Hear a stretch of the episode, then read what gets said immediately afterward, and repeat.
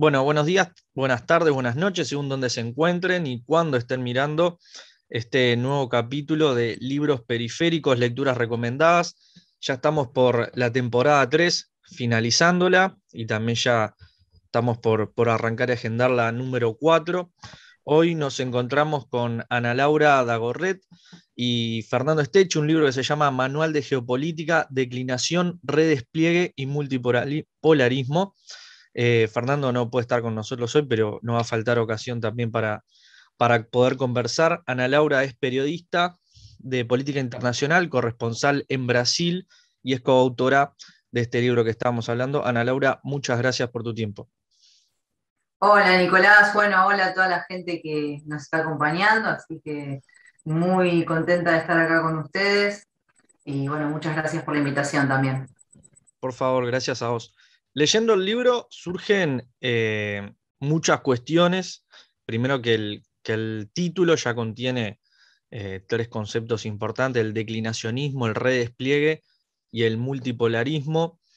Es un libro, personalmente a mí me, me gustó mucho y a su vez es justamente un manual breve, es muy claro, tiene conceptos densos, pero a su vez muy, muy asequible, muy, muy cercano, que a su vez felicitaciones por eso, porque no es fácil hablar de geopolítica y que resulte tan, tan cercano está lleno de, conceptos, de definiciones que, están muy buenas, que algunas las quería compartir con ustedes para arrancar, ¿no? Que dice, por ejemplo, así como en los inicios del capitalismo hizo falta ordenar y organizar el mercado mundial a través de la constitución de los estados nacionales, ahora eh, se caotizan y anarquizan, se gangsterizan los estados nacionales, se colonizan y raquitizan los sistemas políticos, se narcotizan los colectivos sociales con sobreinformación, desinformación, fake news y siembra de narcóticos se violentan las naciones. A partir de eso, eh, ¿cuál es el rol y cuál es el estado de los estados-nación, justamente? Bueno, eh, me parece que un poco vos lo, leías recién y, es un poco lo que nosotros intentamos hacer a lo largo del libro, ¿no? Justamente poner en cuestión cuál es el rol de los estados nacionales en un contexto donde la pérdida de soberanía es cada vez mayor debido a que existen monopolios que son los que deciden, los que toman decisiones eh, respecto de las políticas económicas, políticas sociales, eh, principalmente en, en, los estados donde existe cierta subordinación eh, y en ese sentido, pensar hoy por hoy en el rol de los estados implica pensar en ese contexto, porque digamos, no, no existe eh, en los términos en los que estamos planteando y en el momento histórico en el que estamos, nosotros entendemos que por más buena voluntad que exista de parte de los estados para eh, consolidar una soberanía y de esa manera poder eh, implementar políticas que sirvan de manera así más eh, positiva para los pueblos. Y bueno, hay intereses que no permitan, que no permiten eh, justamente la, implementación de ciertas políticas. Entonces, de alguna manera, y, eso nosotros también lo planteamos en, en el libro, ¿no? teniendo en cuenta que los estados nacionales, de forma individual, van perdiendo poder eh, frente al avance de los monopolios y al avance del capital financiero, entonces nosotros lo que planteamos es que en ese sentido es importante la multipolaridad justamente porque conforma bloques eh, de, poder, eh, no, sé si bloques de poder, pero sí bloques que, que, digamos, de forma conjunta van disputando esa hegemonía y que van también eh, encontrando otras maneras de eh, imponer, digamos, esa hegemonía. Planteamos en el libro nosotros las diferencias que existen entre la forma de dominación que ejerce el capitalismo como nosotros lo conocemos, de la mano del imperialismo y principalmente en la figura de Estados Unidos, y planteamos también la forma de ejercer esa dominación que tiene, por ejemplo, una potencia en, expansión como es China y Rusia, donde existe inversión en infraestructura, donde existieron programas, por lo menos hacia adentro de China, para erradicar la extrema pobreza. Todo eso, obviamente, con cierta eh, intención, ¿no? De justamente de asegurarse una cantidad de recursos, porque bueno, eh, el consumo es como que nos va llevando a esa necesidad, ¿no? O los va llevando a ellos, a esas potencias, porque nosotros la verdad que no estamos incluidos dentro de, esos países, ¿no? Pero sí pensando en que, bueno, de la única manera que nosotros entendemos que se pueden eh, que, los estados nacionales pueden ganar eh, una, una, pulseada ante esta situación es de forma conjunta y no de forma individual como se, lo viene planteando a través de diferentes eh, ideologías. Entonces, eh, resumiendo un poco esta respuesta, y la verdad que los estados nacionales ante esta situación han perdido fuerza, pero bueno, a partir justamente de la articulación en bloques con eh, ya sea los BRICS o ya sea eh, la ASEAN en Asia Pacífico o eh, en América Latina también hemos tenido mm, UNASUR. de esa manera nosotros entendemos que sí, los estados nacionales tienen pueden llegar a tener el poder o la fuerza, mejor dicho, como para hacerle frente al capital financiero monopólico que es el que viene sometiendo a nuestros pueblos. Tal cual. Como lo plantean en el libro, dice la emergencia del multipolarismo relativo, ¿no? Pero antes de que lo nombrabas ahí a China, antes de, llegar a ese punto que es como eh, hacia dónde va el mundo, digamos, eh, bueno, antes de llegar a eso, eh, ¿qué pasó con, Estados Unidos, la, la, potencia hegemónica hasta el momento, con este declinacionismo? ¿Cómo se llegó a eso? Si estamos, por ejemplo, eh, en los 90 y también incluso hasta el 2000 con la frase de Fukuyama de el fin de la historia y obviamente este imperialismo eh, por mil años o casi infinito. Sí, el imperialismo sin imperio también, como decían Negri y Hart en su libro Imperio, ¿no? Eh, bueno, ¿qué fue lo que sucedió? Básicamente que después de eh, lo que fue el estado de bienestar impulsado tras la Segunda Guerra Mundial, en donde eh, de hecho hay autores, el propio... Mm, bueno, no me voy a acordar ahora, el nombre de este autor, pero hay un autor muy famoso que, eh, lo llama incluso como la era de oro del capitalismo, en donde el estado de bienestar eh, se amplió, entonces muchísima gente tuvo acceso a, tuvo capacidad, empezó a ampliar su capacidad de consumo. A partir de eh, los años 70, lo que empieza a surgir justamente es con la, irrupción de la, no con la irrupción, sino con, con la fuerza y con esta guerra que se, guerra fría que se establecía entre Estados Unidos y, Rusia y la, Unión Soviética, mejor dicho, lo que empieza a pasar es que empieza como a haber cierta intención de consolidar, eh, sería como espacios de, vital importancia, ¿no? principalmente para lo que es el imperialismo norteamericano. Eso de alguna manera lo que llevó es, fue, eh, a que surgieran eh, primeramente la intención de justamente dominar los espacios vitales eh, a través de eh, guerras concretas, guerras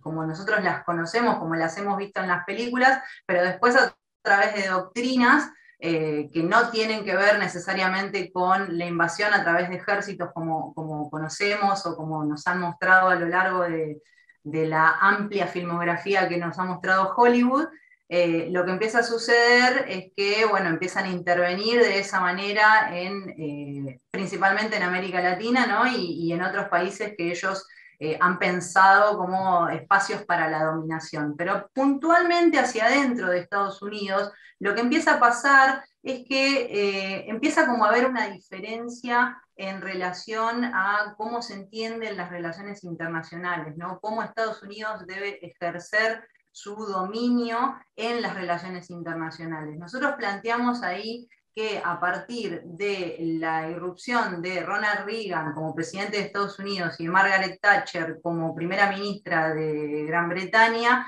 se instala lo que es el neoliberalismo, el neo, sí, bueno, no sería neoliberalismo en ese momento, pero sería como un neoconservadurismo en donde se le empieza a, dar como mayor lugar a las empresas, empieza a tomar también muchísima fuerza lo que es eh, eh,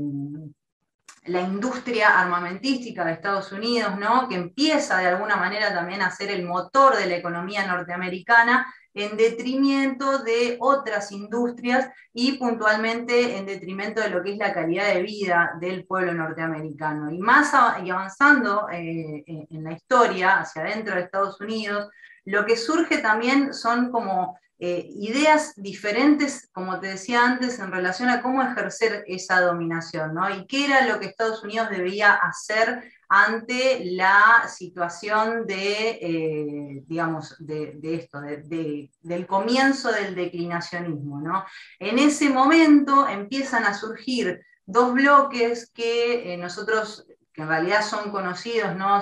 varios autores los han denominado como los americanistas por un lado y los globalistas por el otro. Los globalistas, aquellos que empiezan a apostar en la industria más de la tecnología, en Silicon Valley, en lo que tiene que ver con eh, posteriormente, ¿no? con las redes sociales y con la eh, salida de Estados Unidos hacia territorios más competitivos. Y eso lo que empieza a generar de alguna manera es una reducción de la oferta de empleo hacia dentro de Estados Unidos, consecuentemente una reducción de la calidad de vida del pueblo norteamericano y eh, es ahí donde eh, surge también como esta noción americanista, que era la que te mencionaba antes, que son los que piensan que de alguna manera lo que hay que hacer es eh, impulsar el crecimiento económico hacia dentro del propio territorio. Eso explota y, se empieza a ver con, más claridad a partir de la crisis internacional en el 2008, con, el surgimiento de la figura de Donald Trump como principal exponente, en contrapartida con la figura de Barack Obama, hoy encarnado en el presidente de Estados Unidos, Joe Biden. Y bueno, son, nosotros planteamos que, ese declinacionismo empieza a suceder eh, en ese momento. ¿Por qué? Porque se pierde, se empieza a, disminuir el, el, estado de bienestar hacia dentro de Estados Unidos, pero además también empieza a, generarse un quiebre hacia dentro del imperio, como una ruptura en relación al, concepto, a la idea, al consenso de lo que era Estados Unidos y lo que debía ser Estados Unidos en el resto del mundo. Nosotros, algo que no te dije también, y lo planteamos en el manual, eh, el momento en el que empieza a surgir esa ruptura de consenso es justamente la guerra de Vietnam, en la cual Estados Unidos sale completamente derrotado y lo cual le da a la, tanto a la población norteamericana como al resto del mundo, se empieza a, empieza como a entrar en crisis la, idea de Estados Unidos como hegemón y eh, la idea de Estados Unidos también como un ejército invencible, ¿no? Porque si, bien hasta ese momento ellos tenían, hasta ese momento y ahora incluso también tienen el ejército más grande, más importante y con mayor inversión del mundo, son absolutamente incapaces de ganar una guerra. Lo fueron en Vietnam y lo han sido desde entonces, porque tenemos que tener en cuenta lo que ha pasado en Afganistán, lo que ha pasado en Irak, digamos, son guerras que no están pensadas eh, que no fueron pensadas, principalmente desde Afganistán para acá, son guerras que no son pensadas para eh, ser eh, vencidas, ¿no? sino guerras para que se siga alimentando el complejo industrial militar, que es el motor de la economía de Estados Unidos. ¿no? Entonces, bueno, un poco la, la, situación es esa, el declinacionismo nosotros entendemos que surge en ese momento histórico que se va profundizando a lo largo del tiempo y que tuvo su expresión máxima, esa, sobre todo esa ruptura hacia adentro con lo que fue la crisis de consenso con la invasión del Capitolio el 6 de enero de este año, ¿no? donde, bueno, algo que nunca nos hubiésemos imaginado que podía llegar a pasar hacia adentro de Estados Unidos, bueno, ahí está el enemigo, el terrorismo interno, como ellos lo llaman, eh, y bueno, y ese es un poco el, digamos, el momento en el que se encuentra Estados Unidos y por eso nosotros lo planteamos como el declinacionismo norteamericano. No, está clarísimo justamente esto que traes a lo último de la invasión al Capitolio es, me acuerdo, 6 de enero creo que fue. Y, 6 de enero, sí. Y estábamos, era, fue como un regalo de Reyes en realidad, porque era como muy, muy gracioso y muy bizarro desde afuera, pero a su vez era como, como un hecho que después yo creo que va, a quedar en la historia porque puede marcar eh, un antes y un después. Eh, la otra vez eh, también, no sé si fue la anterior o la anteúltima entrevista que hicimos acá en Libros Periféricos, hablamos con Rubén Juste, que es un sociólogo español, y él planteaba, bueno, la nueva clase dominante y que en realidad ya no, no se puede, no, según él, habría que hablar de otra cosa más que neoliberalismo desde el 2008 hacia acá. O sea, como que estamos entrando en una nueva fase eh, del capitalismo que él dijo, no tengo el nombre, tampoco me interesa eh, conceptualizarlo ni nada, pero sí él está viendo un cambio con respecto a eso. Y es interesante esto, yo estaba leyendo el libro y tiene como cosas eh, muy actuales, no fue escrito hace un montón, pero sí como cosas que, están pasando, ¿no? Esto de, por ejemplo, la, tormenta perfecta, ¿no? Que dice, la ¿qué significa una tormenta perfecta? La concurrencia simultánea contemporánea de crisis, de escasez de alimentos, de agua, de energía, crisis institucionales, crisis del Estado, colapsos urbanos, crisis ambientales, económicas y financieras, lo que está pasando. Podemos hacer eh, en cada país o en cada región qué está pasando con, cada ítem que estamos haciendo. Eh, y ahí sí te llevo, esto puede ser aprovechado por China después de la pandemia, por ejemplo, ¿quién salió mejor posicionado eh, de esta tormenta perfecta? ¿O, o sigue, como, como bien decías, en, este guerrerismo eterno de, estas guerras no para vencer, sino para seguir alimentando una especie de, este Frankenstein de, la industria militar?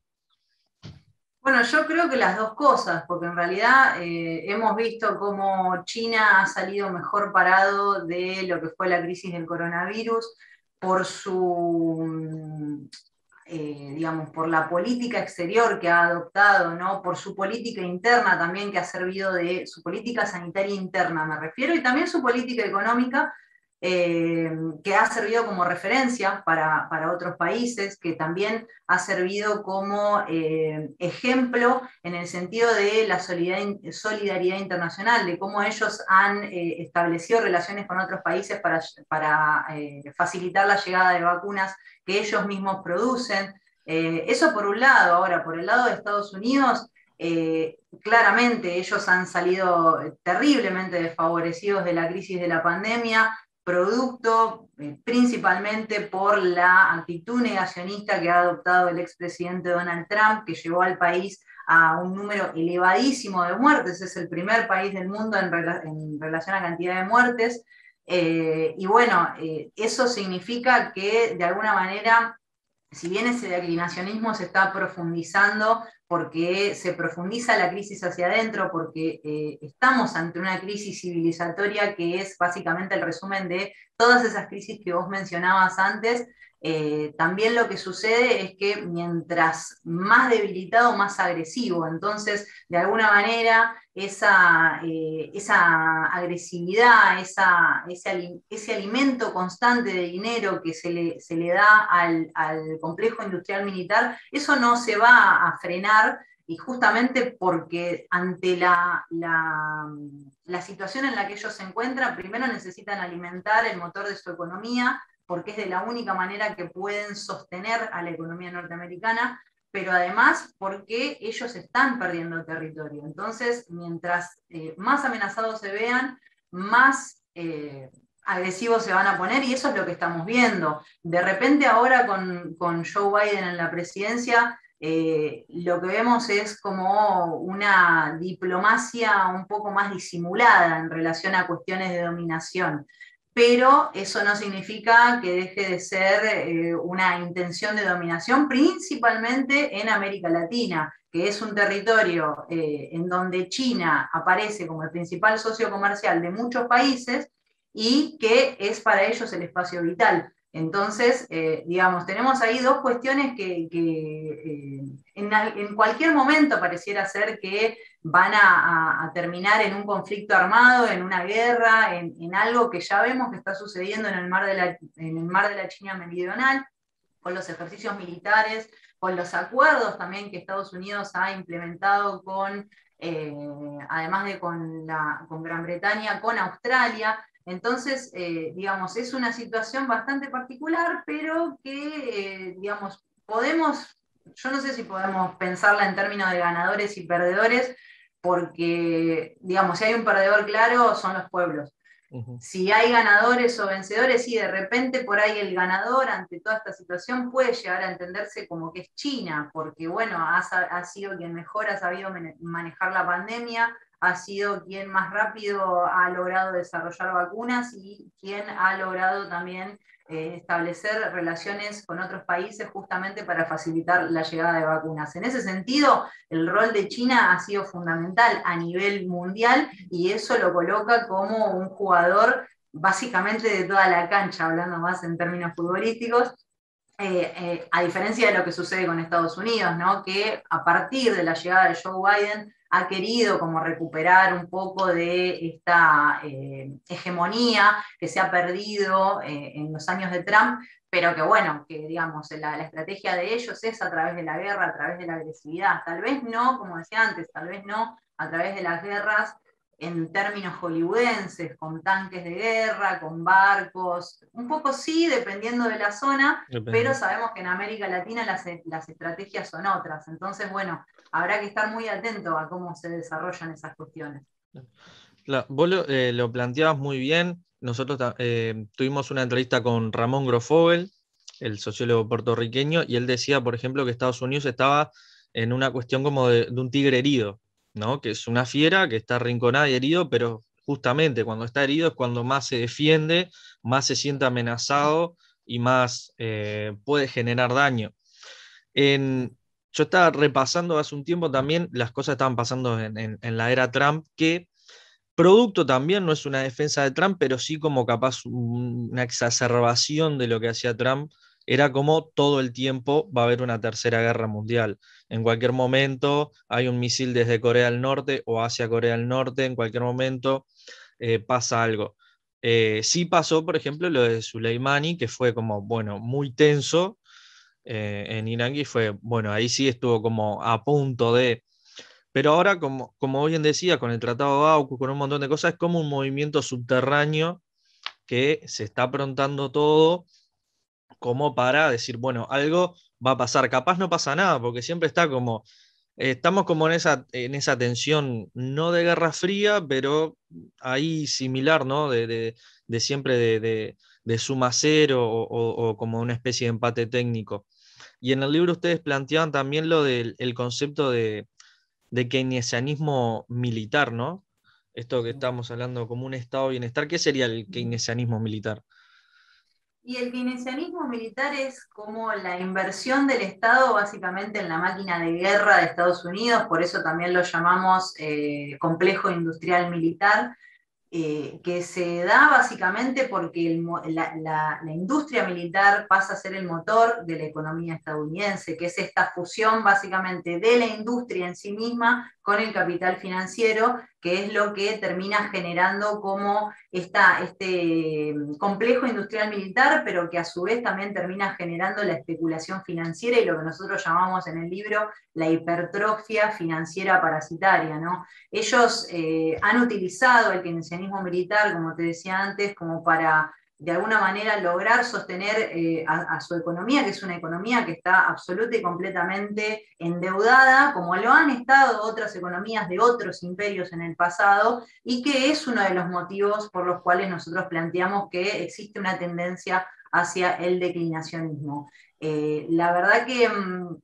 preocupa fundamentalmente esa, esa estrategia del keynesianismo militar porque sabemos cuál es la, idea de la aplicación de esa estrategia, ¿no? Básicamente, eh, caotizar territorios para asegurarse recursos, para seguir saqueando recursos y para seguir alimentando la voracidad de ese capitalismo que todo lo destruye, ¿no? Entonces, eh, por eso también lo planteamos en términos de crisis civilizatoria, porque, digamos, a, este ritmo y, a través de estas estrategias, no queda nada en breve. Entonces, eh, es importante identificarlo también y, bueno, y es eh, importante también eh, saber leer cuáles son los acuerdos que se están haciendo, saber ver qué es lo que está pasando. Para mí lo que está pasando en el mar de la China Meridional es, es la clave para entender hacia dónde va a suceder el próximo conflicto, si es que surge un próximo conflicto. ¿no? Entonces, como te decía, el keynesianismo militar es eso, es eh, el alimento hacia una industria que es el sostén de una economía que está herida y que no sabemos hasta dónde puede llegar y que mientras más herida esté, más agresiva va a estar también en consecuencia. Entonces es eh, medio como un, no sé, no sé ni, cómo describirla, es como, como que es un círculo vicioso, no me salía la palabra. Eh, porque bueno, de alguna manera es como que todo eso nos va llevando hacia un estado en donde la verdad es que no se sabe qué es lo que puede llegar a pasar eh, de acá a cinco años, no solo en términos bélicos, sino en términos de supervivencia de la especie humana. Porque, ¿qué sucede? O sea, si nosotros estamos planteando que estamos ante una crisis civilizatoria, porque está, es, que es producto de esta tormenta perfecta, donde hay una crisis ambiental, una crisis de escasez de alimentos, crisis también de recursos energéticos, eh, y, a todo esto, digamos, eh, sucede justamente porque existe una voracidad predatoria que está impulsada por el keynesianismo militar, ¿y a dónde vamos a ir a parar? No lo sabemos, me gustaría dar una respuesta positiva, pero bueno, la verdad es que el imperialismo no me lo permite. Tal cual. No, esto que estaba diciendo, eh, me surgen varias cuestiones, porque primero tenemos un pasaje del, imperialismo británico al, estadounidense que es más o menos, obviamente con su diferencia, pero sí una misma línea y a su vez es, occidental, ¿no? Estamos pasando de, un hegemón como Estados Unidos a China, que también es, oriental, ¿no? Cambian. Eh, estamos en una época, la otra estaba conversando un compañero también, que pasan un montón de cosas que son terribles, pero los que nos gusta la historia, la geopolítica, todo un montón de cosas, es un momento creo que de los más álgidos que están pasando muchísimas cosas. Hay un cambio de eso, ¿no? De, Occidente a Oriente, y es como vos planteas también, ¿no? Eh, puede ser que haya un cambio de hegemón o la devastación de la humanidad. Eh, sin, sin, exageración, ¿no? porque todo el tiempo los recursos se consumen, no llegamos hace años a, eh, a, fin de año con los recursos que consumimos, sino que meses antes, entonces es, es, una ola que sigue. No me acuerdo cuál era el presidente, no sé si era Eisenhower de Estados Unidos, que ya había dicho hace décadas y décadas atrás que, que si se seguía alimentando al complejo militar industrial iba a ser algo imparable, que iba a dominar todo Estados Unidos, dijo no sé si en la época del 30 o del 40, por ahí. Entonces, eh, ¿Cómo, cómo, cómo calificas a China? Yo sé que es, es difícil y es meternos en, un, en, una camisa de 11 balas, pero viste que está el debate si es imperial o no, cuál es la dominación, si en realidad no respeta los derechos humanos, si en, eh, vienen a querer imponer su cultura, o vienen eh, también a teóricos que dicen en realidad eh, cómo se constituye como hegemón, viene más por el lado diplomático y económico, como está ayudando a reactivar un montón de economías, pero a su vez endeudan con China. O sea, ¿cómo ¿cuál es tu visión? Primero, por ahí decirte que yo no, sé si va a haber un reemplazo de eh, Estados Unidos por China en relación a esto. ¿Quién, quién va a ser el próximo hegemón? ¿no? Me, parece que es más en términos de, bueno, cuáles son las alianzas que los, eh, tanto China como Rusia, que son dos países que están disputando hegemonía están eh, trazando tanto en sus territorios como entre ellos, como en otros territorios, y, bueno, eh, pensar eso es pensar en términos de multipolarismo, ¿no? Eh, en ese sentido, nosotros de hecho creemos que la única salida a, a, toda esta situación es el multipolarismo, no solo porque, no porque sea la mejor opción, la opción en la que se van a recuperar los recursos perdidos y el planeta se va a poder regenerar, sino porque es la única manera que nosotros entendemos para frenar la voracidad predatoria. Ahora, puntualmente en relación a China, yo lo que tengo para decir es que eh, creo que fue este año o, a fines del año pasado, es eh, uno de los pocos tal vez el único país del mundo que ha logrado erradicar la extrema pobreza, sacando a 800 millones de personas de eh, ese estado, ¿no? Entonces, en ese sentido, la verdad que, digo, si el imperialismo de China va a, venir a erradicar la extrema pobreza para eh, generar mercados en donde pueda incluir los productos que produce justamente para acelerar el consumo, y bueno, bienvenido sea, porque es muy diferente a lo que nos ha planteado Occidente hasta ahora, que es básicamente someter a los pueblos para extraer recursos y para beneficiar a sus empresas que se han transformado en monopolios que le quitan soberanía a los estados. Entonces, en ese sentido, la verdad que no es que yo sea pro-China ni nada, sino que eh, a la luz de las evidencias, y yo prefiero un, hegemón que, apele justamente a a esto, a trabajar en las cuestiones, los problemas estructurales de los países justamente para generar nuevos mercados. Hay que ver qué implica eso después a largo plazo, ¿no? Porque ahí de repente podemos estar ante otro problema, con otro eh, imperialismo, con otro hegemón, pero bueno, en términos comparativos, y la verdad que entre la propuesta imperialista de Estados Unidos, que nosotros desde América Latina la conocemos de memoria y conocemos cómo los gobiernos de América Latina han tenido que someterse justamente al imperialismo norteamericano, si comparamos con, lo que ha hecho China, tanto hacia dentro de China como lo, que, como lo que está haciendo en países de África o en otros países de Asia Central o incluso en países de América Latina, y eh, a mí me parece que es una propuesta interesante porque me parece que sobre todo va a respetar la soberanía, porque aparte China también tiene esta cuestión de no inmiscuirse en los asuntos internos de los países. Eso es algo súper positivo, es algo que Estados Unidos nunca ha respetado y bueno, eh, en ese sentido me parece que puede llegar a ser positivo y como te decía, hay que ver qué es lo que implica eso a largo plazo, porque bueno, también no hay que dejar de lado que es cierto que China tiene sus problemas hacia adentro con cuestiones de derechos humanos eh, y demás. Pero bueno, también yo no soy una especialista en China, no me quiero meter en asuntos que después eh, no pueda dar el debate, eh, pero bueno, más así en términos generales, me parece que, que es eso, ¿no? Que ellos plantean otro tipo de hegemonía que por lo menos a la gente, evidentemente, por lo que nos ha mostrado China, le sirve. Entonces, si le sirve a la gente, si le sirve al pueblo, y bueno, en principio vamos con esa. No, está clarísimo. No, comparto eh, muchos aspectos del análisis. Aparte, eh, viste que a veces surge el tema China, es como definite, sos pro-China, anti-China, China, eh, viola los derechos humanos o no, o es un paraíso, y es es un análisis muy simplista y, no conduce a nada, porque es como una cuestión de, bueno, de, esta línea para allá los pro-China, de esta línea para acá los anti-China, y, seguimos igual. Y también aparte... que esa es una discusión que muy desde Occidente, muy desde la, óptica de Occidente, que, a ver, o sea,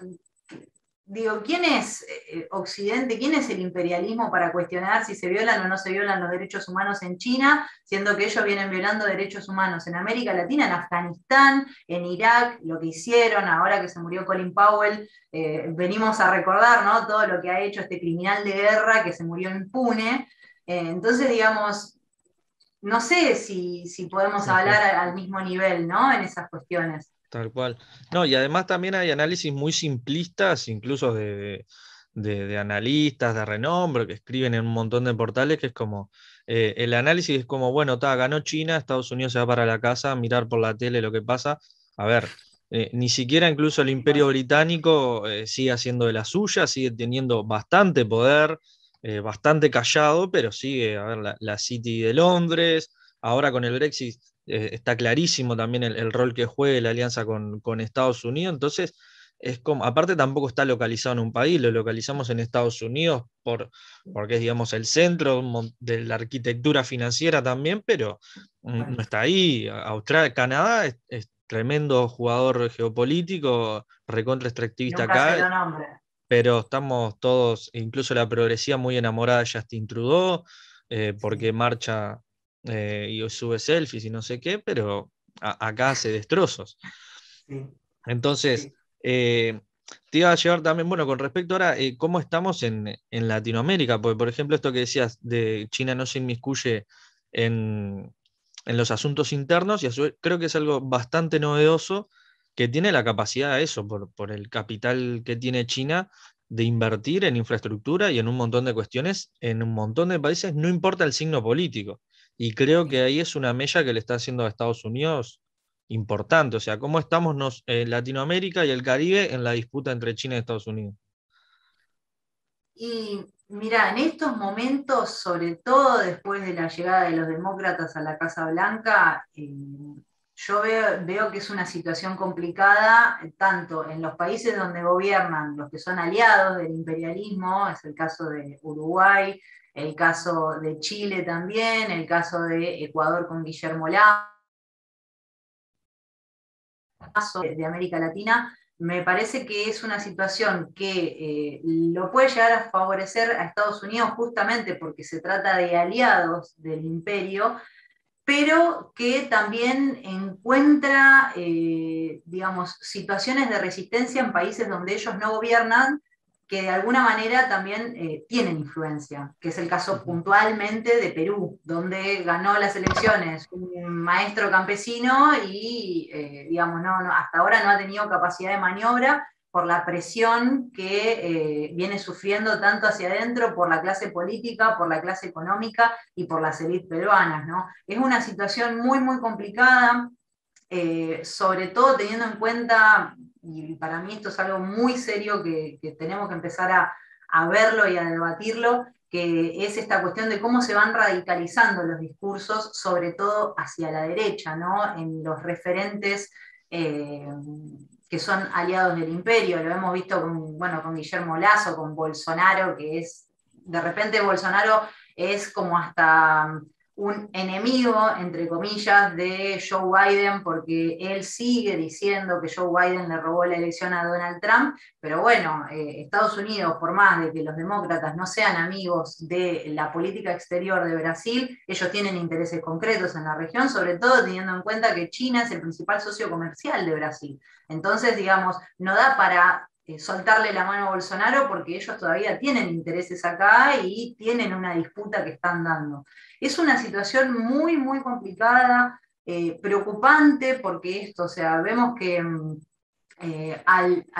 los estados nacionales haber perdido capacidad de sostener y defender su soberanía, de alguna manera también han perdido como han ido perdiendo el apoyo popular, es el caso de Argentina puntualmente, donde hemos visto en las últimas elecciones que un gobierno que se eligió diciendo que íbamos a volver mejores y la verdad que eso no está sucediendo, la gente la está pasando muy mal, como la está pasando muy mal en Brasil también con otro presidente, con otra ideología, pero donde la gente igual está pasando hambre. Y en términos, obviamente, nada para comparar Brasil y Argentina, porque son países muy diferentes en términos poblacionales inclusive. Pero digo, la gente la está pasando mal. Creo también que eh, esta disputa eh, entre China y Estados Unidos, diferente de lo que está sucediendo en el mar de la China Meridional, también se va a dar en América Latina porque se está dando inclusive en América Latina, hemos visto cómo eh, enviados especiales, eh, referentes, el secretario de Estado de Estados Unidos, el jefe de la CIA, han visitado a diferentes gobiernos a lo largo de todo este año, y bueno, eso tiene que ver justamente con desplegar una estrategia que eh, lo que mira es justamente a, a no perder más territorio del que ya han perdido en los años de Trump, ¿no? Eh, y bueno, en ese sentido me parece que hay que estar muy atentos porque, como te decía antes, retomando lo que te decía antes, eh, los discursos, sobre todo de los gobiernos así más reaccionarios en términos de, derechos adquiridos y, de cuestiones que, que, benefician principalmente a los pueblos, se vienen radicalizando, vienen como adquiriendo cierta agresividad y bueno, eso es algo que mm, eh, digamos, yo no, sé si es que va encontrando eco, eh, por lo menos eso es lo que está sucediendo en Europa, ¿no? que los, que son así gobiernos eh, que, con más tendencia progresista van perdiendo apoyo en detrimento de lo que es lo que son partidos políticos más de extrema derecha, ¿no? Igual no da para generalizar porque son situaciones muy puntuales, pero en América Latina eso está pasando y ese es un problema porque esa gente va utilizando discursos que son muy simplificados, muy masticados, son los mismos discursos en todos lados también, entonces ahí lo que estamos viendo es que hay un manual que todo el mundo lo está siguiendo al pie de la letra. Y bueno, y ese es un problema porque eh, eso tiene que ver justamente con, volver a, a impulsar una restauración neoliberal en la región. Y eso para nosotros, nosotras, nosotres, la verdad que es un problema porque, bueno, ya nosotros ya sabemos lo que ha pasado en el continente con la implementación de, con las restauraciones neoconservadoras, con los gobiernos neoliberales, ¿no? No es para nada positivo, pero bueno, América Latina también tiene una historia de resistencia que viene de los años 70, incluso desde antes, desde los años de la mal llamada conquista, ¿no? Eh, que bueno, que va a dar batalla y que está dando batalla. Por suerte existen algunos gobiernos que todavía actúan como con cierta, mm, eh, como con cierta independencia, ¿no? Y que vemos que se van articulando justamente con otros gobiernos más afines eh, en el sentido justamente de no hacerle frente solos a las posturas más imperialistas, que es el caso puntualmente de México con Argentina, los gobiernos de México y Argentina que vienen ya hace tiempo ¿no? estableciendo como relaciones más cercanas. Eh, la verdad que es una situación preocupante, me gustaría poder ser más positiva en este aspecto, pero bueno, yo siempre confío en que eh, los pueblos, sobre todo en América Latina, eh, no se doblegan. Es muy difícil que se dobleguen. Acá hay una historia de resistencia que data de muchísimos años y que vos fijate que también, que aún con la historia de dominación, el imperialismo nunca ha podido apagar. Tal cual.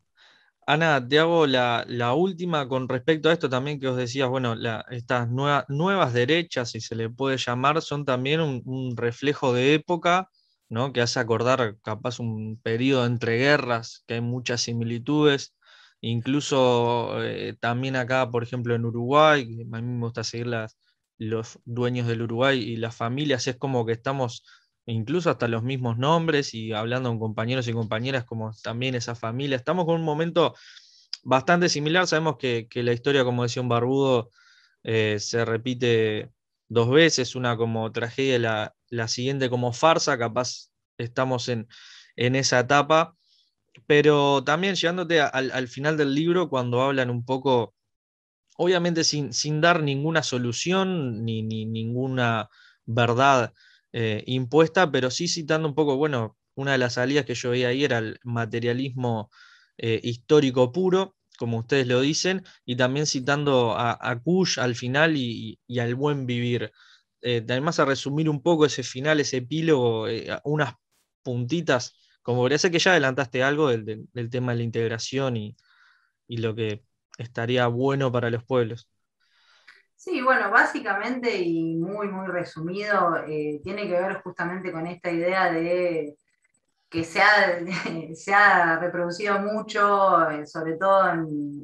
cuando comenzó la pandemia, ¿no? Nadie se salva solo. Entonces acá lo que hay que hacer básicamente es pensar una solución en conjunto que atienda a los intereses de las mayorías, y los intereses de la mayoría son los intereses de las personas que históricamente han sido postergadas. Entonces la solución viene por ahí, por la integración, por el diálogo, por eh, la lucha de forma colectiva, por eh, también el fortalecimiento de, las instituciones, me parece también, pero por el fortalecimiento también de los colectivos sociales, de los movimientos sociales, que es eso lo que nosotros creemos que, nos va a permitir por lo menos dar batalla. No sé si ganarla, espero que sí, pero bueno, en eso nosotros venimos dejando todo, porque bueno, más allá de ser profesionales de la comunicación y de las relaciones internacionales, nosotros entendemos que estamos en un momento histórico, político, social, en el que no da para pararse encima del muro, para eh, tratar de analizar de forma fría, sin inmiscuirse, lo que está pasando en el mundo. No, acá hay que involucrarse, hay que dar batalla, hay que también de alguna manera eh, eh, estudiar mucho, ¿no? Nosotros apelamos también a esta necesidad de, de, empezar a leer más, de empezar a leer otros autores, que por ahí, eh, no sé, de repente hasta por ahí uno diría, bueno, pero son autores que ya nos quedaron viejos. No, no, no nos quedaron viejos, nos están planteando lo mismo que la misma situación que nosotros estamos viviendo ahora. Entonces, de repente es por ahí, eh, no sé, analizarlos nuevamente, tratar de sacar eh, nuevos elementos y tratar de pensar con qué herramientas vamos a dar esta batalla. Pero básicamente tiene que ver con esto de pensarlo de forma colectiva y pensarlo de forma soberana también. Me parece que, es por ahí y, bueno, esa fue la propuesta del libro. La verdad, sinceramente, esperamos que, nada, que, así sea, ¿no? Porque entendemos que esa es la única manera de, salvar a la humanidad, ¿no? Por ahí plantearlo así como en términos tan amplios eh, asusta un poco, pero, pero bueno, o sea, si estamos planteando que estamos ante una crisis civilizatoria, entonces acá o nos movemos todo o nos morimos todos. Así que nada, media pila, por ahí, hablando mal y pronto. No, impecable. Eh, gran libro, eh, muy recomendable, como decía, un manual que aparte da herramientas para tener un paneo general de, lo que está pasando en el mundo. Leyéndolo y conversando ahora, seguramente, eh, no sé si pronto o algo, pero en algún momento tendrá que salir la parte 2 o el manual 2, porque el mundo sigue pariendo cuestiones y si pasa algo en el, en el mar de China o en otros lugares, va, a tener que salir otro. Manual de Geopolítica, Declinacionismo, Redespliegue y Multipolarismo. Ana Laura Dagorret y Fernando Esteche, los autores. Ana, te agradecemos por tu tiempo y tu análisis. Gracias a ustedes, ha sido un placer y bueno, siempre cuando quieran estaremos a disposición. Espero que la próxima vez pueda estar Fernando también. Eh, que ahora está presentando el libro en México. Ah, bien, eh, bien. Así que sí, así que bueno, de repente por ahí la próxima vez podemos estar los dos, que siempre es un placer también escucharlo a Fernando, así que siempre suma. No va a faltar ocasión, así que sí, muchísimas gracias.